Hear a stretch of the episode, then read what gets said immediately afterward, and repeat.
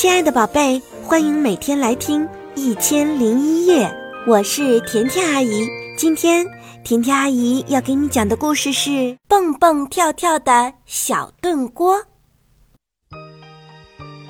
很久很久以前，有一个老婆婆。有一天，老婆婆自言自语地说：“哎，我一分钱都没有了，一粒米也没有了。”今天该吃什么呀？老婆婆十分忧愁。如果老婆婆没有米做饭了，那她放在炉灶上的小炖锅就再也没有用处啦。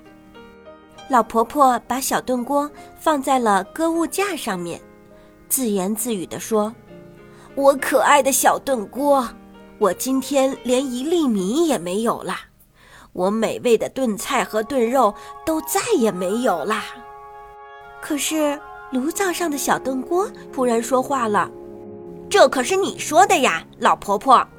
我嘛，我今天要出去转一转。”呼的一下子，小炖锅就从搁物架上跳了下来，又从地上弹起来，蹦蹦跳跳的出门了。蹦蹦跳跳的小炖锅，蹦蹦跳跳的在路上前进着。看呀，面包师傅从面包店里走了出来，他的怀里捧满了蛋糕。嘿，面包师傅，你捧着这些蛋糕去哪里呀？面包师傅说：“哦，是去送给国王。啊，不过你来的正好。”面包师傅抓住小炖锅。往里面装满了蛋糕，他刚装完，小炖锅就蹦蹦跳跳的逃跑了。哎，小炖锅，你拿我的蛋糕干什么呀？小炖锅说：“我要把蛋糕带给老婆婆呢。”小炖锅蹦蹦跳跳的回到了家，老婆婆一看到蛋糕，高兴极了。哇，好多的蛋糕呀！老婆婆每天都吃一块。两块，三块，太好吃了！有一天早上，老婆婆把最后一块蛋糕也吃完了。这时候，呼的一下，小炖锅从搁物架上又跳下来，又从地上弹起来，蹦蹦跳跳的出门了。哎，我可爱的小炖锅，你这样跳着是去哪里呀？你说我吗，老婆婆？我今天要出去转转。蹦蹦跳跳的小炖锅，蹦蹦跳跳的在路上前进着。看呀，农妇正在他的茅屋前站着，他的手里提着满满一桶奶油。嘿，农妇，这奶油是给谁的呀？哦，小炖锅你好啊，这是送给国王的。啊，不过你来的正好。农妇抓住小炖锅，往里面倒满了奶油。他刚倒完，小炖锅就蹦蹦跳跳的逃跑了。哎，小炖锅，你拿我的奶油去哪里呀？哦，我要把奶油带给老婆婆呢。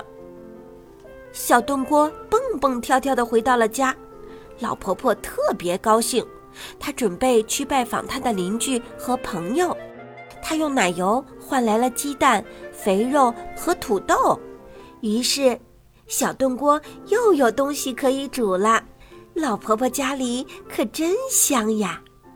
有一天，老婆婆吃完了她的最后一个土豆，重新把小炖锅放回了搁物架上面。我可爱的小炖锅，你的任务完成了。这可是你说的呀，老婆婆，你知道的。我今天要出去转转。呼的一下。小炖锅从搁物架上跳下来，又从地上弹起来，蹦蹦跳跳的出门了。蹦蹦跳跳的小炖锅，蹦蹦跳跳的在路上前进着。这一次，他直接去了皇宫。看呀，国王在那儿呢，他正在外面站着呢，手里拿着金币。嘿，国王陛下，你拿着这些金币干什么呢？哦。我把金币放在太阳下面，好让它们闪闪发光。啊，不过你来的正好。国王抓住了小炖锅，往里面装满了金币。他刚装满，小炖锅就蹦蹦跳跳的逃跑了。哎，小炖锅，快把我的金币还给我！国王追着他的金币跑起来。小炖锅，要是让我捉住你的话，我就脱下裤子，把你装满我的大便。哦，蹦蹦跳跳，调皮的小炖锅跑得真快呀！小炖锅一口气跑回了老婆婆家，咣当一声就把大门关上了。国王太生气了。他没能追上小炖锅，回到皇宫，气得直跺脚。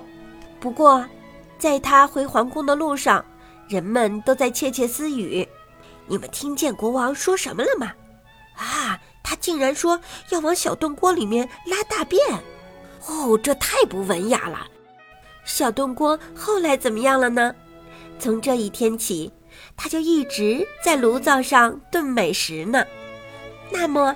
老婆婆怎么样了呢？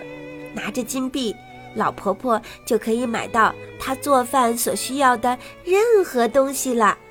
他从此就无忧无虑了。多亏了蹦蹦跳跳的小炖锅呀！想收听更多的好故事，就搜索“甜甜阿姨讲故事”来关注我吧。甜甜阿姨讲故事，只讲好听的故事哦。我是甜甜阿姨，祝你晚安。